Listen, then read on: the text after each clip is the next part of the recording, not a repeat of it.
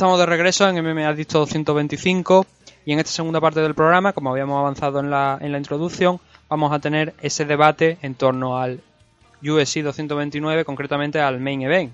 Ese Main Event entre Conor McGregor y Khabib Nurmagomedov, el combate más grande de la historia de la compañía, según nos, nos han estado promocionando. Pero antes de entrar y de presentar a las personas que van a estar conmigo en esta tarde hablando de, de este evento, tenemos que recordar las vías de contacto. Podéis encontrarnos en iVoox y en iTunes con el nombre de MM Adicto y en otras plataformas de podcasting también podéis encontrarnos. En Facebook, bajo el nombre MM Adicto, ahí encontráis la página. El grupo también está, pero el grupo la verdad es que no le hacemos demasiado caso, pero si queréis entrar en la página donde podéis dejarnos mensajes eh, privados para que lo leamos aquí en el programa, pues también podéis hacerlo. En Twitter, también con los mensajes directos activados, arroba mmadicto. También podéis encontrarnos mediante correo electrónico mmadicto.gmail.com y en Patreon y en iVoox tenéis esos servicios de suscripción premium donde podéis acceder a más contenido de, lo que solemos publicar aquí en, el programa de manera gratuita. Siempre toda la semana mínimo una hora de contenido. Además los suscriptores de Patreon, como ya sabéis, por 5 dólares pues también tienen acceso a, como vamos a ver dentro de unos minutos, a participar aquí en el programa pero también a esa galería de vídeos que poco a poco estamos haciendo, ¿no? De, combates extraordinarios que nos gustan, nos gusta comentar y acercaros a la gente porque a lo mejor no saben dónde encontrarlo, no han visto ese combate porque no han oído hablar de ello y queremos acercaros esos, esos combates. Y poco a poco pues vamos a ir haciendo, tenemos planteados dos nuevos que vamos a sacar en próximas fechas, los dos en homenaje a Yamamoto, pero ahí estamos, estamos poco, poco a poquito sacando lo que el contenido que buenamente podemos con el tiempo que nos queda. Por supuesto también darle las gracias a Nacho Serapio de Dragons, Dragons Magazine, de la comunidad Dragons, donde por 10 euros podéis tener acceso a mucho contenido, no solamente en formato de la revista en sí mismo, sino también a los cursos donde el sensei Nacho Serapio con todo su equipo de colaboradores, que la verdad es que está muy bien, pues tenemos cursos de diferentes diferentes temas. No solamente tenemos de artes marciales, sino también de, otras facetas que están relacionadas con el tema del deporte. Y por supuesto podéis suscribiros, como digo, a la, a la, comunidad Dragon, donde además de la revista pues tenéis estos cursos, también acceso a una biblioteca de libros y muchas más cosas que si queréis más explicaciones, realmente Nacho Serapio el que debería explicar esto.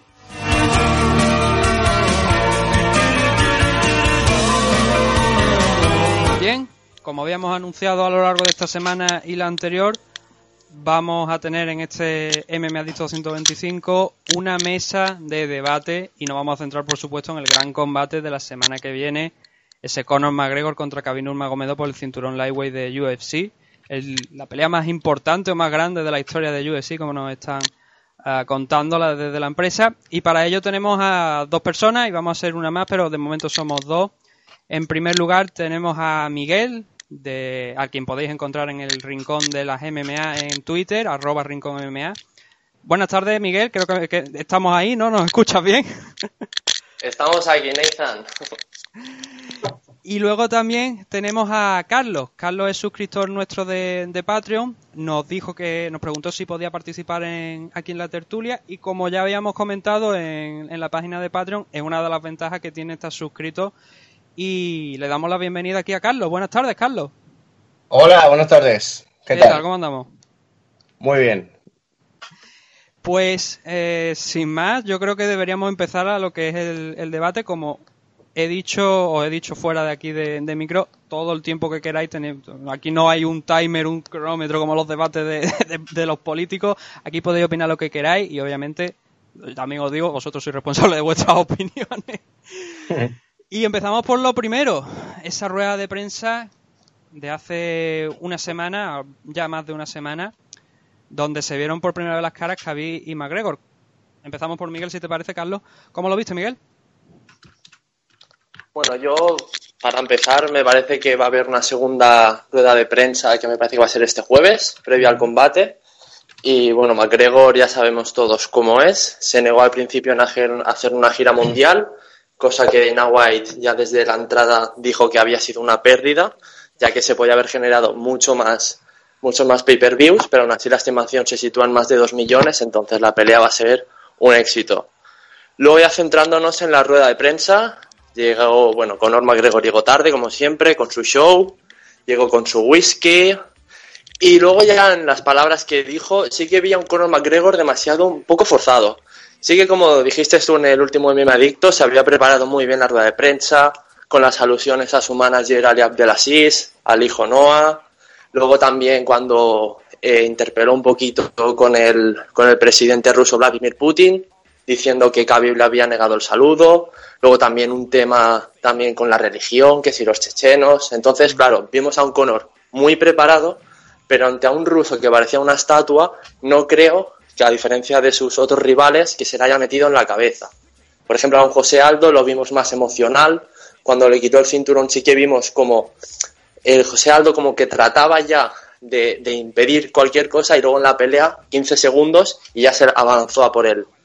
Y en el caso de Khabib lo veo muy controlado, muy tranquilo y yo creo que la rueda de prensa no va a marcar un antes y un después.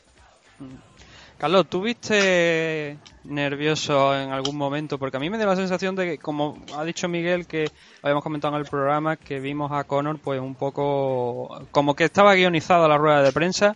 ¿Tú crees que en algún momento llegó a perder los estribos o se vio desubicado? Porque me viene a la cabeza, por ejemplo, un, momento de la rueda de prensa donde eh, insistían en que podían haber arreglado el tema de Arten Lobo, pero ahí Conor se cayó durante unos cuantos segundos y no sé si tú tienes esa, esa sensación de que la rueda de prensa de Conor estaba perfectamente guionizada y que cuando se tuvo que salir de algo estaba como no perdido, pero sí que con la falta de frescura que igual hemos visto, como decía Miguel, con, en el caso de José Aldo.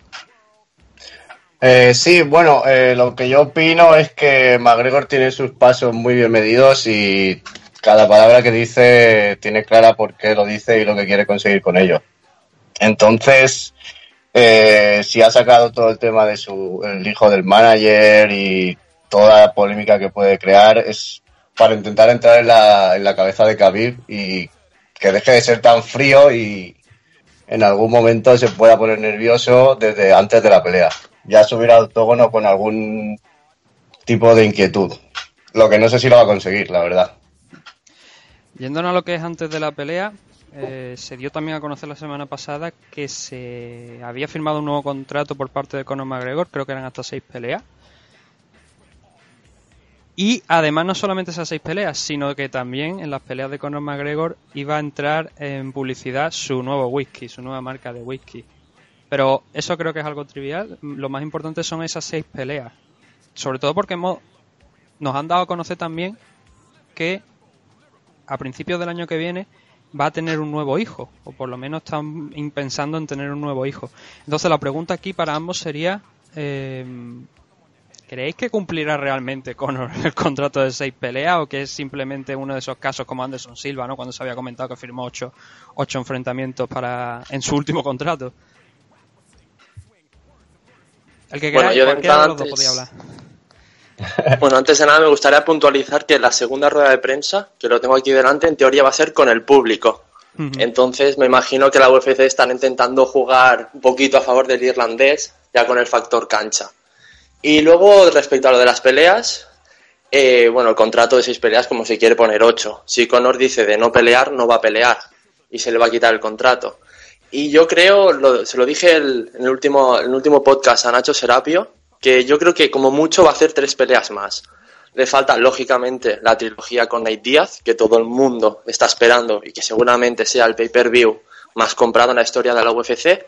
Y luego no me extrañaría una super pelea además con GSP, ya que yo creo que San Pierre, si de volver, me imagino que el único con el que volvería sería con Conor McGregor. Seguramente serían un peso pactado.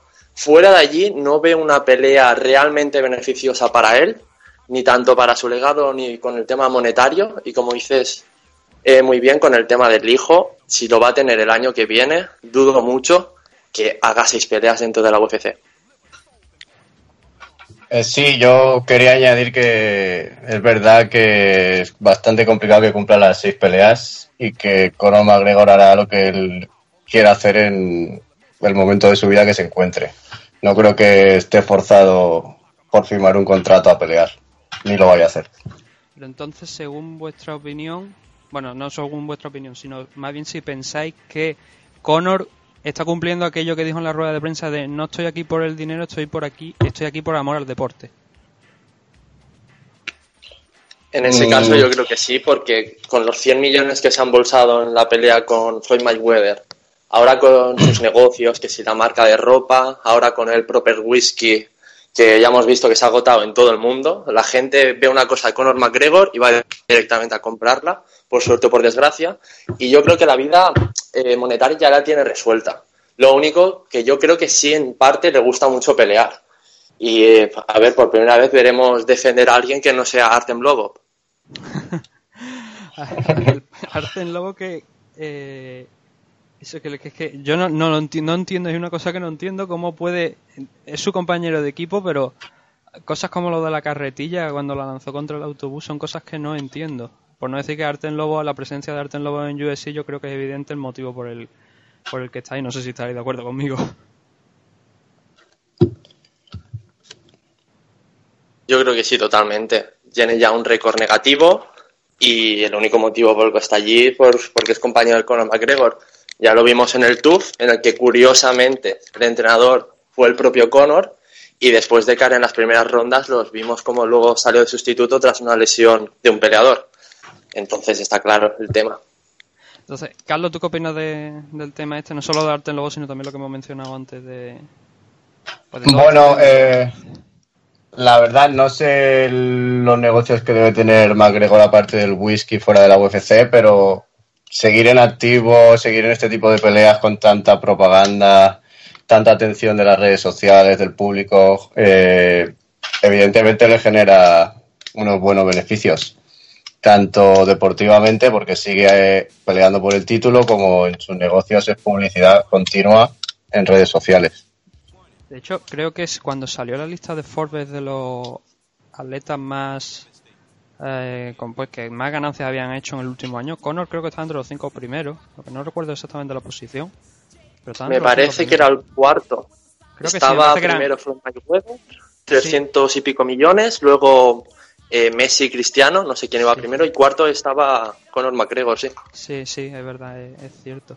Y, hombre, es cierto que por dinero tampoco es que ya eh, se tenga, tengo la idea de que ya por dinero no es.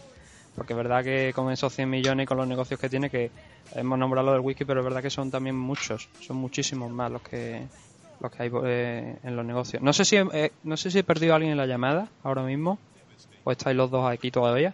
Ah, ¿Me escuchas? Sí, Mi- Miguel, tú estás todavía Estamos aquí? los dos. Sí, estáis los dos. Sí. Es que ha hecho, ha hecho algo raro la llamada creía que había perdido a alguien. Em, moviéndonos, no sé si queréis añadir algo más sobre el tema de la, de la rueda de prensa o preferís que nos movamos a lo que es el combate. Mm, Yo por mí, directos al combate. Exacto. Pues directo al combate. Os dejo vosotros solos que, que- que digáis lo que comentáis. Empecemos por Carlos ahora. Carlos, comenta tú lo, lo- lo que creas oportuno, primeramente sobre, sobre el tema del, del combate. Lo- vamos con pequeñas anotaciones, porque esto yo creo que es la parte más densa ¿no? de, de todo lo que vamos a hablar hoy.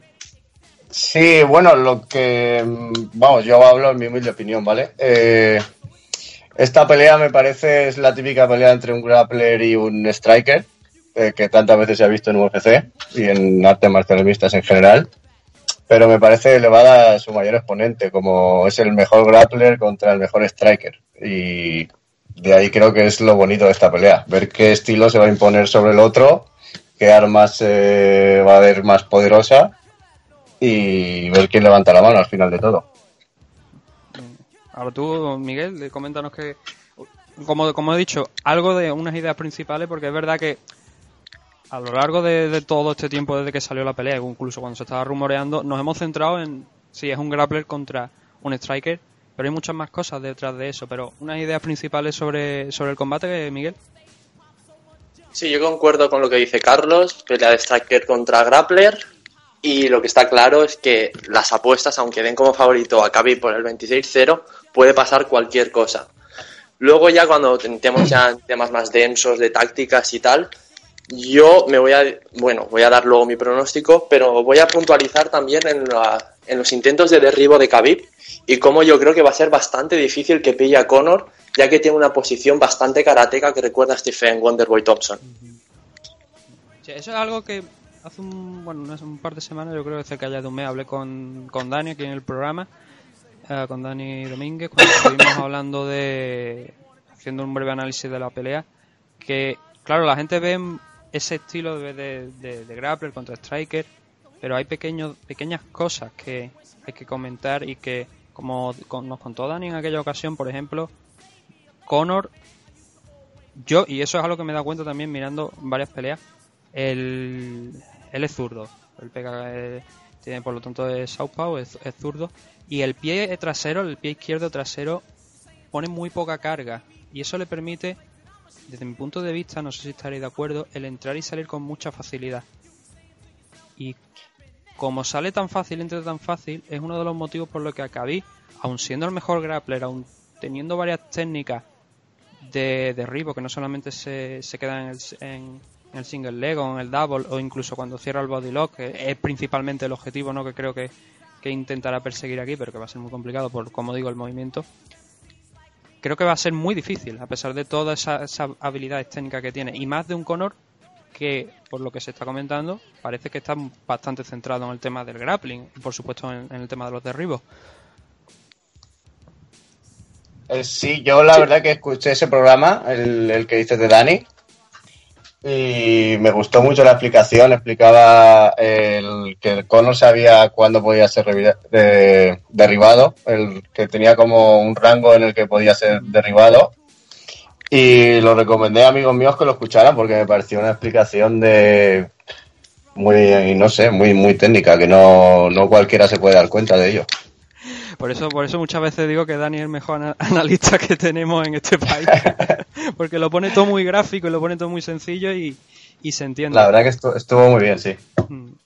Me hubiera gustado tenerlo hoy por aquí, pero es lo que había lo que decimos que es que no para, es que no está quieto en un, en un sitio y hay veces que, está, hay veces que no está. Hoy esta semana no, parece que no, no, no nos ha dado señales de vida, con lo cual asumimos que no estaba, pero a ver si lo podemos tener a lo largo de la semana porque eh, la verdad es que aquel análisis estuvo bastante bien y, oye, si nos puede aportar un poco más, con más tranquilidad, que aquel día lo hicimos un poco corriendo porque había el tema principal de que queríamos hablar de Bully, pero a ver si lo podemos tener por aquí.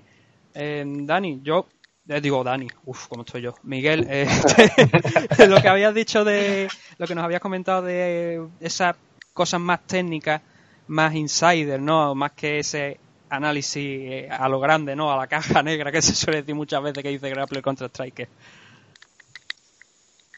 Sí, la verdad que yo también escuché el análisis de Dani Lujo Domínguez. Y hablando de Conor, y referente a lo que decimos de controlar la distancia, yo creo que es el mejor artista marcial porque tiene un control de la distancia, sabe perfectamente cuándo entrar, cuándo salir. Ya vimos el cabo a José Aldo, luego con Eddie Álvarez en su último combate era maravilloso ver cómo Eddie Álvarez intentaba entrar con su derecha y Conor con un simple giro, un cabeceo hacia el lateral, es que le conectaba con muchísima facilidad. Eso sumado a su pegada y también a la precisión de quirófano que tiene, yo creo que va a ser una pelea bastante difícil. Al Khabib ya le vimos sufrir un poquito con Michael Johnson, mm. con algunos golpes sobre todo en el primer round, antes de que le dominara fácilmente contra la reja. Y yo creo que le va a costar un poquito buscar el derribo ya que normalmente siempre intenta tirar una finta hacia arriba y buscar el derribo. Y directamente contra la reja y a partir de la reja ir tirando poquito a poco, aprovechando su mayor fuerza y utilizar su gran pound. Pero yo creo que va a ser bastante difícil y seguro que en el gimnasio, en el SBG de, de Irlanda, están controlando y están con los mejores profesionales para que Conor no caiga en esa tentación creo que había leído esta semana que además me parece que estaba entrenando con alguien que había entrenado con Khabib, si mal no recuerdo. No sé si me puede corregir alguno de los dos. Sí, además también en, en, el AKJ también tienen un compañero, bueno, ex compañero de sparring de Conor, entonces yo creo que están haciendo la misma jugada.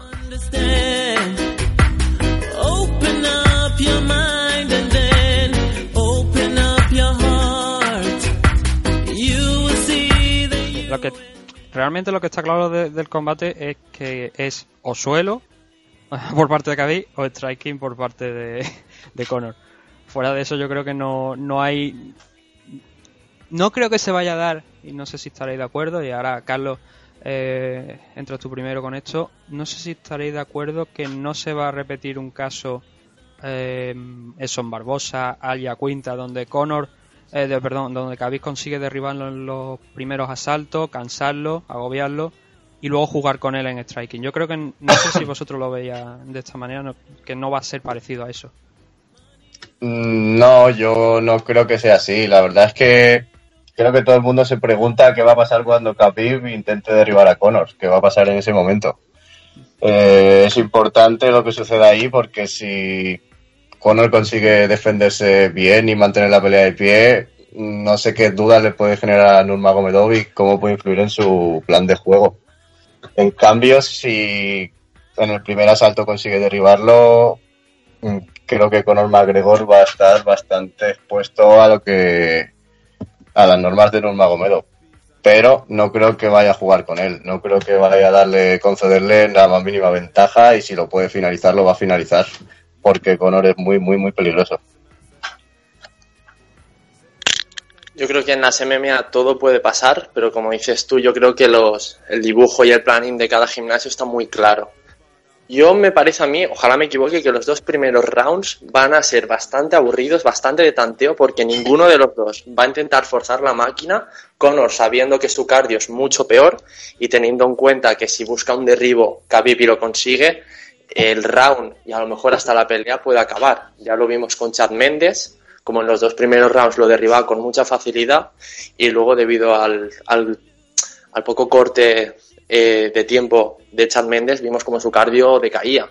Pero teniendo en cuenta que el ruso tiene un gran cardio, me imagino que esta pelea, a no ser de que Conor consiga noquear en los primeros rounds, puede llevarse a los cuatro, al cuarto o al quinto fácilmente.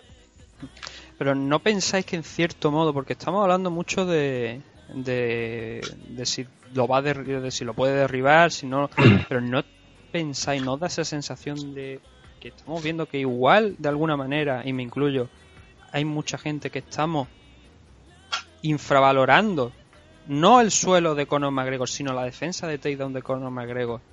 Porque es un luchador que, quitando Chad Mendes, eh, Nate a lo mejor al final, porque fue por puro agotamiento, pero no es un rival que hayamos, o sea, no es un luchador que hayamos visto que lo hayan mandado al suelo. Y en el último enfrentamiento que tuvo Conor, que fue contra Eddie Álvarez, Eddie sí lo intentó es verdad que no tiene, no es el mismo tipo de eh, grappling, a lo mejor, al que podría, al que supongo que espera someterlo Khabib, porque es un tipo diferente también de luchador, porque ah, ya sabéis, Eddie Álvarez también eh, mezcla el, el boxeo con, con, con, el wrestling, con lo cual es, diferente a lo que es Khabib, ¿no? Pero no tenéis esa sensación de que igual de alguna manera estamos infravalorando la defensa de takedown de Conor? A ver, eh, yo no sé si, la, si en general se está infravalorando, pero creo que la gente que ha seguido la carrera de McGregor y de Nurmagomedov eh, da por hecho que en algún momento de la pelea van a estar en el suelo. En algún momento va a conseguir un takedown. No porque no tenga un buen takedown defense eh, McGregor, sino porque Nurmagomedov es su especialidad, llevar la pelea a su sitio y es su forma de ganar creo que si le damos opciones de, ganar a, Nurmagomedov, nos ponemos en esa posición, en que consigue derribarlo y, quizás someterlo finalmente. Lo tengo por aquí, para añadirlo a la conversación, el, porcentaje de, de, de, takedown defendido de Conor McGregor ahora mismo está en aproximadamente el 74%. Que es una cifra pues bastante alta. Es verdad que tampoco ha llegado a esa situación, quizás Chan ha sido mejor que y Chan y Álvarez los que lo han puesto un poquito más contra las cuerdas en el sentido, sobre todo Chan ¿no? Pero la pelea de Chan también fue hace bastante tiempo. Eh, ¿Creéis también, por tanto, que ha habido una evolución desde aquel enfrentamiento contra Chad, visto la última pelea contra Eddie Álvarez? Yo creo que está claro que ha habido una evolución, pero en el tema de, yo creo que hay bastantes diferencias de niveles. Aunque Conor ahora mismo se pegue 10 años entrenando lucha, nunca va a conseguir el nivel de sambo que tiene Khabib, porque lleva desde que era pequeño entrenándolo. Entonces está claro que aunque hagas todos los intentos de derribo, tengas un 70% de porcentaje, Khabib va a llevarlo al suelo. Y si no me equivoco, creo que tiene un porcentaje de más de 5 derribos en 15 rounds. Entonces, mm. siempre ha conseguido algún derribo y nunca ha perdido ni un solo round, Khabib. Entonces va a estar muy difícil de que Conor consiga defenderse. también hay que destacar una cosa, que el, esa, ese número tan alto de, de derribos por asalto se debe también en parte al enfrentamiento que tuvo contra Abel Trujillo, que marcó 21 takedowns, 21 derribos. Oh. Entonces, claro, eh, si jugamos, si, si hacemos la media, es verdad que nos sale bastante alta. Pero en, quitando el enfrentamiento contra Alia Quinta se ha movido en eso. 4, 2, 6 contra Veo que tuvo contra Rafael Dos Años. Sí que es verdad que está más o menos en esa media de 5 aproximadamente, pero que la media sube bastante eh, si tenemos en cuenta esos 21 derribos que hizo contra Abel Trujillo, que además me parece que fueron marcó el récord de, número de takedowns conseguido en un combate en UFC. Eh, para mí, es cada pelea en UFC que te paras a analizar o te planteas qué puede pasar, tiene ciertas incógnitas, ¿no? Y yo compararía la defensa de takedown de McGregor o cómo se va a defender una vez está en el suelo a cómo se expone la, mandíbula de Nurmagomedov. Es, es verdad que ha peleado contra strikers, contra Barbosa, Michael Johnson, luchadores que les gusta golpear, pero eh, este es el gran nombre, es el gran nombre que va a tener enfrente, que donde tiene que demostrar que sí es así, que, aguanta los golpes y que puede ganar a un gran striker. Ahí es donde hizo... En la rueda de prensa hizo bastante hincapié también Conor McGregor de que el, ruso tenía una mandíbula de cristal, que ya había probado con excompañeros suyos y que si no recuerdo mal que su hermano, su primo, había peleado recientemente y la habían noqueado. Entonces la mandíbula contra Conor cualquiera es de, es de cristal, menos Nate Díaz, está claro. El mentón de Nate Díaz no tiene ninguna comparación. Y luego de lo que estábamos hablando es que es, una pelea bastante difícil. Yo recomendaría, recomendaría ver también en YouTube el Inside the Octagon con Dan Hardy, que analiza muy bien la pelea. Pero es que yo creo que es una pelea tan difícil de analizar porque está claro los game plans, pero puede pasar cualquier cosa, un simple golpe, cualquier cosilla que puede decantar. Y luego mirando también las casas apuestas, es la primera vez que Conor McGregor no es el favorito, quitando la pelea con José Aldo. Y también es la primera vez que desde que Khabib llega en la UFC, que lleva un 10-0, que eh, la cuota de, favorito es superior a 1.5. Entonces yo creo que es una pelea bastante pareja y veremos a ver qué pasa. Eh, se me había venido algo a la mente mientras estaba hablando, pero se me ha ido porque estaba comprobando datos. Y lo que sí es otro detalle interesante que acabas tú de, bueno, que acabas tú de sacar, que has sacado hace unos minutos, es el tema del cardio es verdad que no nos sorprende si hablamos del tema del cardio que Conor no tiene el mismo aguante que Khabib. Pero me vienen a la cabeza unas declaraciones interesantes que hizo eh, en el entrenador de, de Joe Pierre y otros tantos, donde dijo que no era realmente un tema, un problema de, de que lo entrenara, de que mejorara su, su, su condición física, sino que él tenía la sensación que era más un tema que estaba en su modo de golpeo, en la forma en la que tenía de golpear, de, soltar esos golpes. Y por lo que estamos diciendo, y creo que es un detalle interesante, ¿pensáis que este combate realmente va a llegar a los cinco asaltos o creéis que Conor va a ser capaz de frenarlo antes? O Cabía o, el propio Cabí, ¿no? Porque lo que sí tenemos, yo creo que tenemos claro aquí es que ni Cabí va a noquearlo, ni Conor en teoría debería hacer que se rindiera, ¿no? Pero fuera de eso, em, ¿pensáis que va a llegar realmente a los cinco asaltos o creéis que esto va a acabar antes de, llegar a la decisión? Mm, a ver, eh, no, no lo descartaría, no lo descartaría porque son muy buenos luchadores y puede pasar de todo. Pero sí que es verdad que cuanto más avance la pelea, es, yo veo que le favorece mucho a Nurmagomedov. Mm, Conor debe salir a arrancarle la cabeza.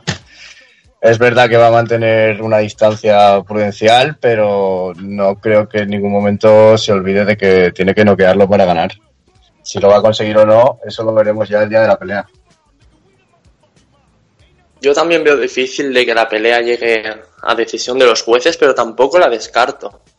Viendo aquí también otra vez que estaba aquí con las cuotas, se paga 3.75 que se van a completar todos los asaltos. Y yo no lo veo descabellado teniendo en cuenta cómo Khabib eh, en, los últimos, las últimas peleas está intentando forzar su cardio para ver cómo aguanta los cinco rounds. Lo único que teniendo a Conor no creo que llegue a decisión.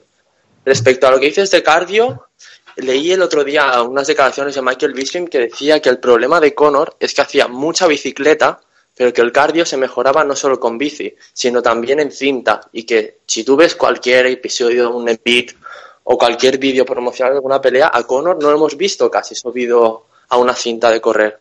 Entonces, sí que sabemos que el cardio también depende eh, de la explosividad de Conor, ya que me recuerda bastante a Joel Romero, pero tampoco es que, no sé si es que no le gusta hacer cinta o si es que no le gusta más bicicleta, porque no tengo ni idea, nunca lo hemos visto en una cinta de correr. No, pero corriendo sí que lo hemos llegado a ver alguna vez, pero no en una cinta. De todas formas, a ver, en estos vídeos en parte tampoco enseñan todas las cartas. No te van a enseñar exactamente todos los puntos que, fuertes que han estado entrenando. Me viene a la cabeza, por ejemplo, los vídeos que prepara Rising ¿no? a la hora de, los enfrentamientos, muchos de ellos, sobre todo los Rising Confession, no tanto los, los VTR que ponen en, la noche del evento, sino los Rising Confession, donde muchas veces tienen que poner, que, o sea, quitar el audio y poner una, una, una caja negra sobre los subtítulos porque hasta los propios luchadores dicen el método con el que van a atacar al otro. Y claro, ahí también yo creo que en parte tenemos que nadie eh, piensa que los eh, vídeos que nos ponen promocionales realmente vemos lo básico, no vemos realmente lo, la otra hora de entrenamiento especial en diferentes aspectos. Y yo creo que sobre todo en el caso de Conor, que básicamente tiene su propia productora, poco más para producirle los vídeos y sacarlos al aire. Sí, es que esto, este tipo de vídeos muestran, es cierto que lo que dices tú, se muestra un poquito lo que se quiere vender también, lo que se quiere, la imagen que se quiere dar de ciertas cosas, pero bueno, a la hora de pensar quién va a ganar y eso no, no le doy mucha importancia a lo que se ve en esos vídeos. Sí que los veo para estar al día de alguna novedad que pueda haber, pero no, no me parecen 100% relevantes. Estamos llegando a la parte, yo creo, clave de... Bueno, la clave, lo que realmente importa, porque hemos hablado del combate, hemos hablado de la rueda de prensa, pero ahora es cuando aquí a los dos, a los tres mejor dicho, bueno, yo me puedo, yo, me quedo excluido, que yo eh, luego me dicen, si digo Conor, que porque digo Conor, si digo por Khabib, que digo Khabib. Pero la parte clave yo creo también, la, la importante al final, es el pronóstico. ¿Qué es lo que pensáis que va a pasar? Empezamos, por ejemplo, por, por Miguel. ¿Qué pensáis que va a pasar realmente el 6 de octubre cuando se apague, cuando se cierre la, puerta y no haya vuelta atrás? Yo, a ver, analizando un poquito en frío, creo que la pelea la va a ganar el ruso. perdón, perdona que te interrumpa, pero yo me iría incluso, ahora que he hablado del análisis, de, o sea, del, del pronóstico, vámonos un día antes, vamos a los pesajes, ¿creéis que por algún, por algún motivo realmente no vamos a ver la pelea o que no la vamos a ver porque Khabib ya viene con el historial? No del último enfrentamiento, pero sí viene con el historial, por ejemplo, de, la pelea de Tony Ferguson.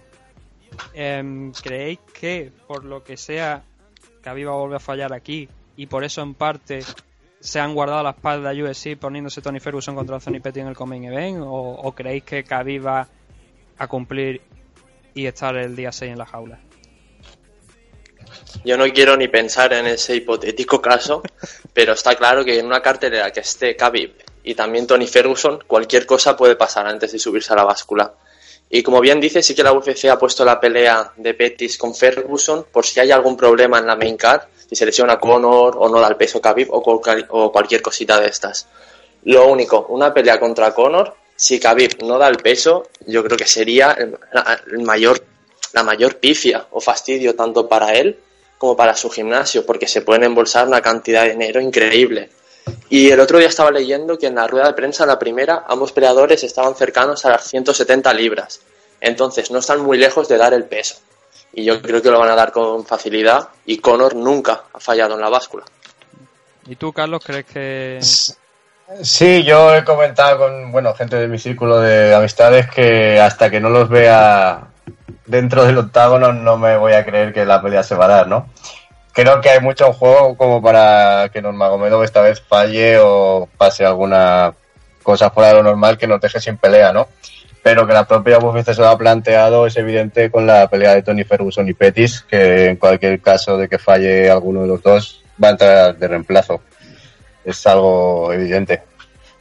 Yo lo que veo es mucha seguridad eh, por parte de Nurmagomedov. No sé si USC con el Performance Institute que tienen le han llegado a lo mejor a ofrecer algún tipo de ayuda o no, pero por ejemplo Darren Till para este enfrentamiento que tuvo contra Tyron Bully sí que estuvo en el Performance Institute y le estuvieron guiando y llevando todo el tema del corte de peso para que la noche de, o sea, para que la semana del, del combate estuviera en perfectas condiciones y no hubiera opción a fallar el peso, que era una de las cosas más cuestionadas.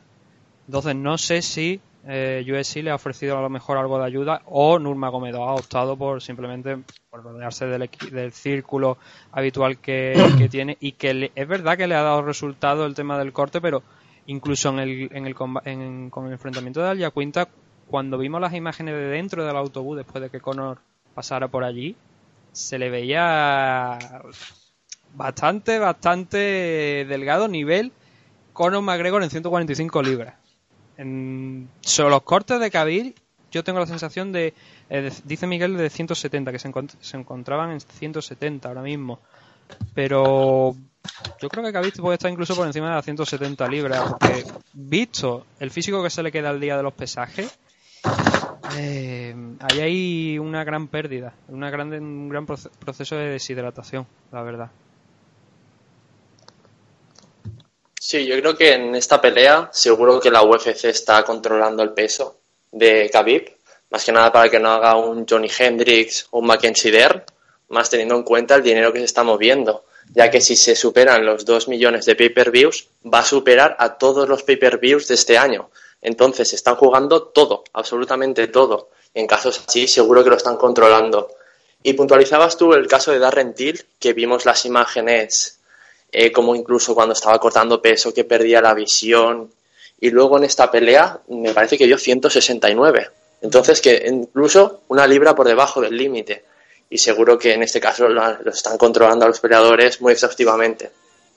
Hay alguna comisión que eh, establecía un porcentaje, creo que la de California. Y luego me parece que eso se ha aplicado a otros sitios, no a muchos, pero sí que a otros sitios, con un porcentaje de del peso del día del combate sobre el peso del, del día anterior, de los pesajes, para sugerirle el subir de, de división. Al ser en Nevada no sé si, si vamos a tener ese porcentaje, si después se va a comunicar, porque eso es un trabajo que, que ha hecho MMA Fighting, que la verdad es que es un gran trabajo porque ahí vimos donde realmente se mueven algunos luchadores cuando se, se celebró ese evento en California y había auténtico. Creo que me parece que el porcentaje mínimo, creo que me parece que no era de más del. No sé si era del 10%. O igual me estoy pasando. Ahora no, no tengo el dato por aquí, pero es algo que me resultó llamativo en ese entonces. Y la verdad es que sería interesante que todas las comisiones empezaran a aplicar eso mismo ese, y se dieran a conocer sobre todo ese porcentaje, ese peso del día del combate con respecto del día anterior y ese porcentaje de diferencia para, para ver dónde se están moviendo algunos luchadores, sobre todo ahora en ese debate que hay de abrir nuevas categorías de peso, empezando por la de 165 libras. Sí, eh, había escuchado, no sé en qué medio leí, o sí, que iban a pelear eh, Dustin Poirier contra Nate Diaz por el título de, esa nueva división. Pero no sé qué hay de cierto en todo eso, la verdad.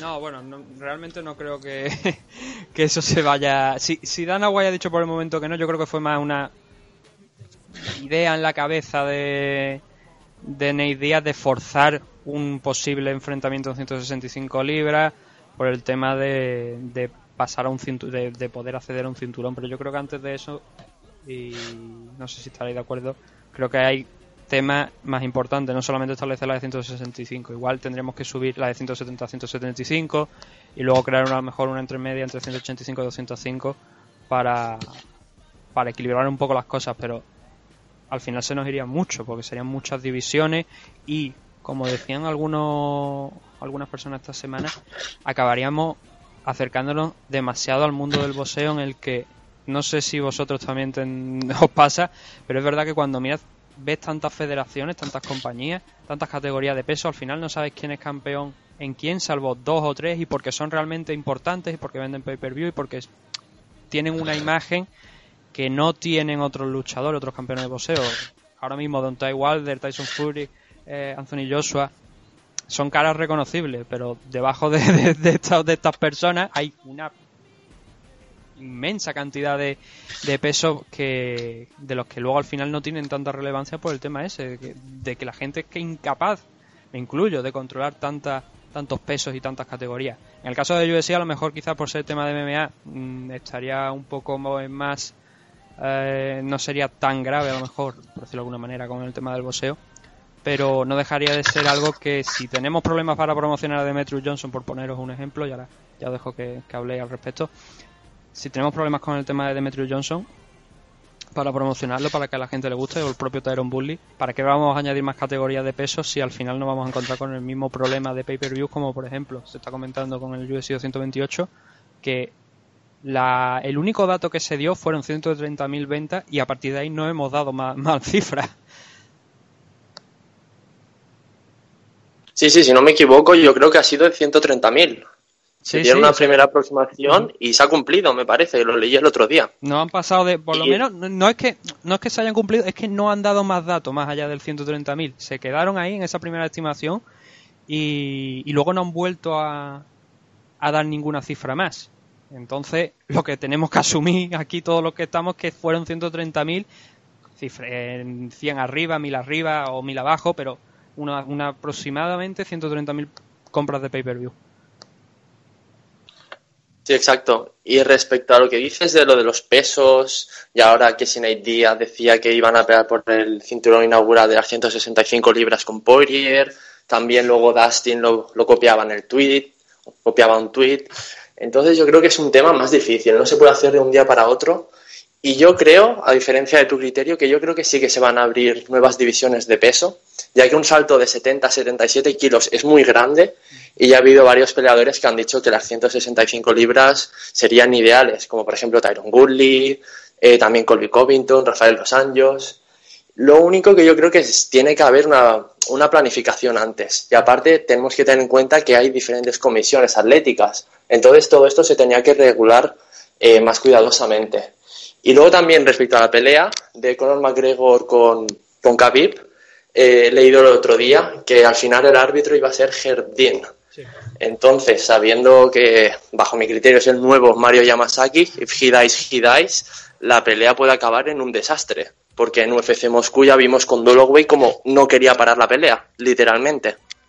Eh, es verdad, pero a ver, eso le pasa a todos. Realmente creo yo que que no es a Herdin le pasa, es verdad que a lo largo de, sus años le ha pasado alguna vez no es tanto como Mario Yamasaki que es que hay algunas de Mario Yamasaki que son eh, grandes o cuando Brock Lesnar le dijo que le iba a quitar el bigote a Steve Mazzagatti y metérselo para abajo con los dientes pero si te, lo peor de todo es que si te miras el fondo, o sea, lo que es al banquillo, ¿vale? De gente que puede salir a arbitrar.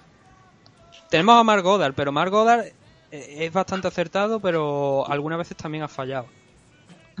Mm, entonces, claro, mirando al banquillo dice, ¿a quién ponemos? el problema. Que aunque Herding es verdad que haya cometido un, fallo aquella noche, sigue siendo, por lo menos para mí, sigue siendo uno de los mejores árbitros y que lo de la Dalloway pues fue casual. Por ejemplo, ayer en... ¿Dónde fue? creo que el combate de Leandro Higo contra Aaron Pico estaba el árbitro que precisamente me parece que es el mismo árbitro que está en el Ultimate Fighter regulando los combates. Y, o por lo menos me dio la sensación de que era el mismo. ese árbitro en la casa, si habéis estado viendo el Ultimate Fighter, ha estado presionando mucho a los luchadores a la hora de decirle que tenían que pelear, tenían que devolver los golpes. Y ayer en el enfrentamiento de Aaron Pico contra Leandro Higo permitió mucho más castigo por parte de Aaron Pico de lo que eh, permitía dentro de la casa eh, dentro del Ultimate Fighter. Entonces, o sea, diferentes noches, diferentes criterios, aunque parezca que, que, se, que Jardín se equivocó aquel día, que obviamente se equivocó con el tema de Cyril Dalloway, eso no significa que la noche de, de Kevin Urmagomedo contra Conor McGregor vaya a fallar. Son, Eh. son diferentes noches, son diferentes enfrentamientos y, oye, todos nos equivocamos, ¿no? Al fin de, al fin de cuentas. Ahora que has comentado eso de la pelea de Aaron Pico de Velator de ayer, eh, yo pensé lo mismo. Eh, él dejó que le golpeara hasta que casi, vamos, lo apagó. Le estuvo pegándole durante mucho, mucho, mucho tiempo, muchos golpes criminales que, vamos, en otra pelea quizás otro árbitro lo hubiera parado mucho antes. Pero eh, es que arbitrar siempre es complicado, siempre es complicado el deporte que sea. Sabes que están todos los ojos en ti en algún momento y tomar la decisión acertada siempre y en un deporte como este que todo cambia tan rápido no siempre es posible. Todos los hábitos creo que en algún momento se han equivocado. No lo hay que juzgarlo por ello, pero sí que hay que poner al que más o al que menos fallos comete, al que más regular es. Mientras no tengamos otro Cecil People, que cuando para la pelea se te queda encima del luchador que está acá o que acaba de recibir la sumisión, yo creo que todo irá bien, por suerte. La última parte, ahora sí ya, porque hemos hablado del tema del pesaje, porque creo que era importante también, el pronóstico. El pronóstico de lo que es el enfrentamiento. Os dejo primeramente a vosotros dos que, que digáis qué opináis, quién creéis que va a ganar eh, esta pelea. Sí, que se moje Miguel, que se moje Miguel primero. Bueno, yo doy primero el aperitivo. A ver. Pelea, a ver, pronóstico reservado. Esto de entrada. Pelea muy difícil. Conor puede, puede conectar una mano y dormir directamente al ruso. O Khabib puede, desde el primer round, a partir de un derribo, conectar con su gran and pound, cogerle la espalda y cerrar un mataleón fácilmente. Pero yo creo más, un poquito más de análisis más exhaustivo. Yo creo que la pelea va a llegar a los últimos rounds yo creo que Khabib, aunque no tiene una mandíbula bastante, bastante dura, yo creo que va a aguantar un poquito la presión de Conor y cuando él vea que ya está un poquito cansado va a empezar a utilizar su base de sambo. Y yo me decantaría, bueno, la semana pasada dije que ganaba Khabib por decisión, pero yo creo ahora que va a ganar por knockout, si no es en el cuarto, en el quinto round. Eh, ¿Khabib o, o Conor? Khabib, ¿Khabib por KO en el, en el, en el cuarto o en el, o en el quinto?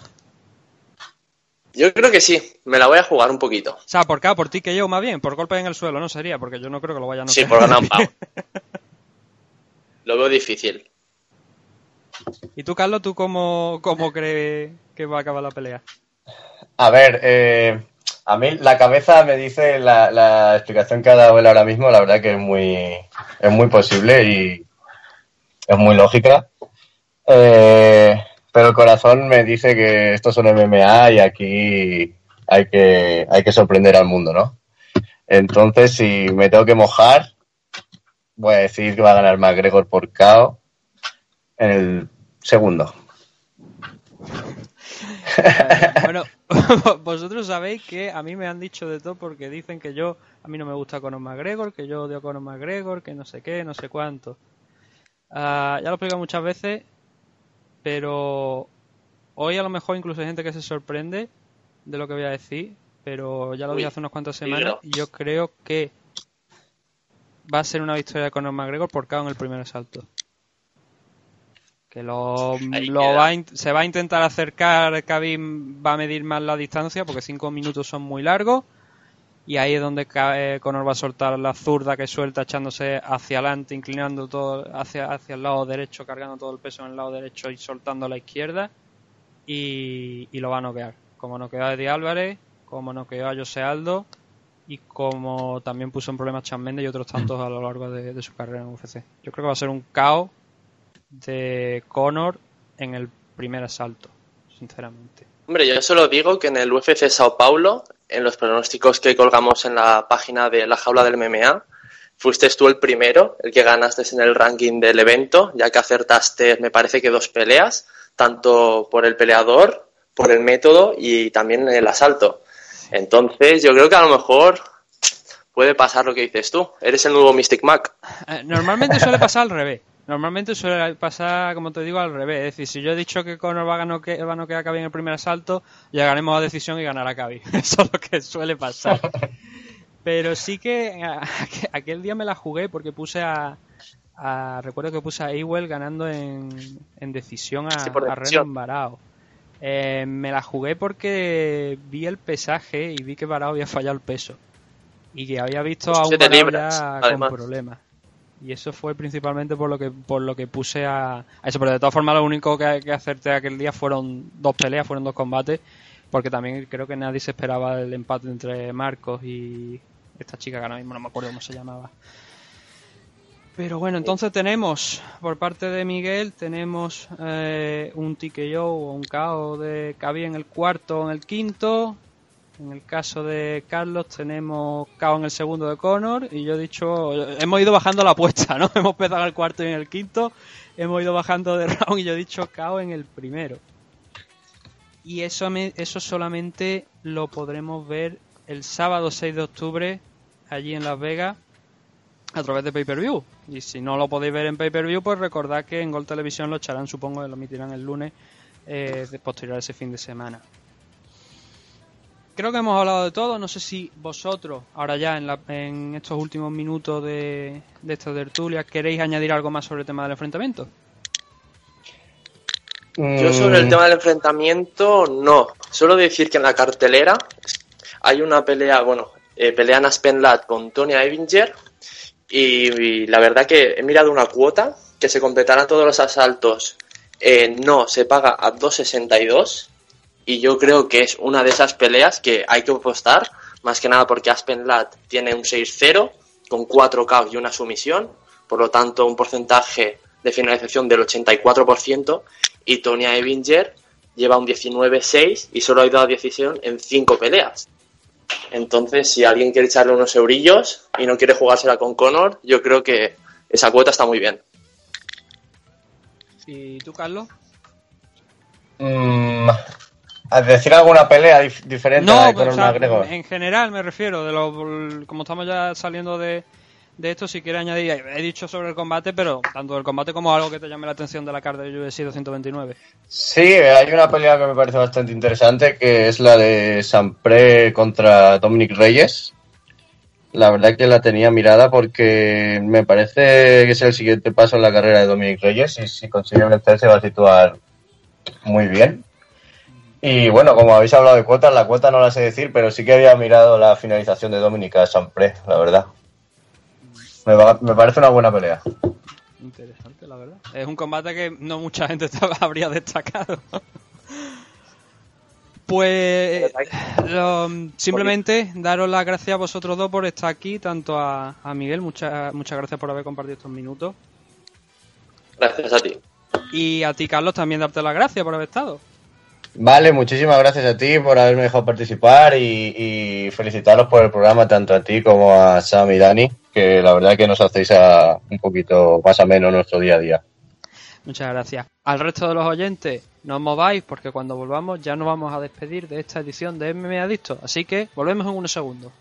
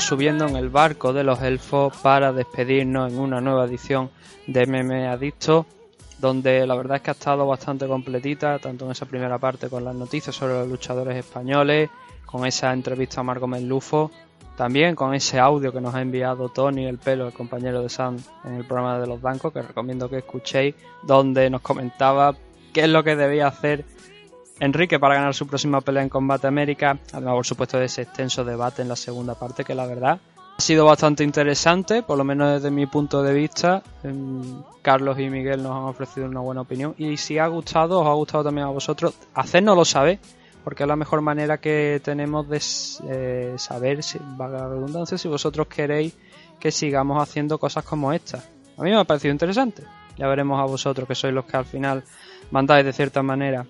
Lo dicho, volveremos a lo largo de esta semana para hablar de UFC 229 un poco más del resto de la CAR, Bellator 206, Rising 13, que no, si no lo he dicho durante el debate, pues lo digo ahora, no he podido seguirlo todo más allá del main event y del main event y no quería hacer aquí en el programa pues un análisis demasiado corto, creo que merece la pena hablar en profundidad de lo que ha sido el evento, así que lo, lo haremos a lo largo de la semana, además por supuesto ese Ultimate Fighter 28 donde está el Trota en su sexto capítulo.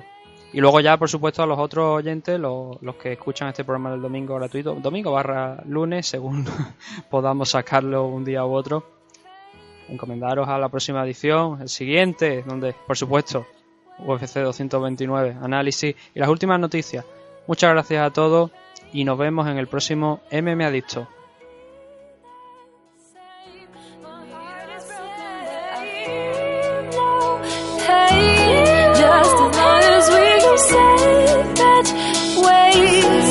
Background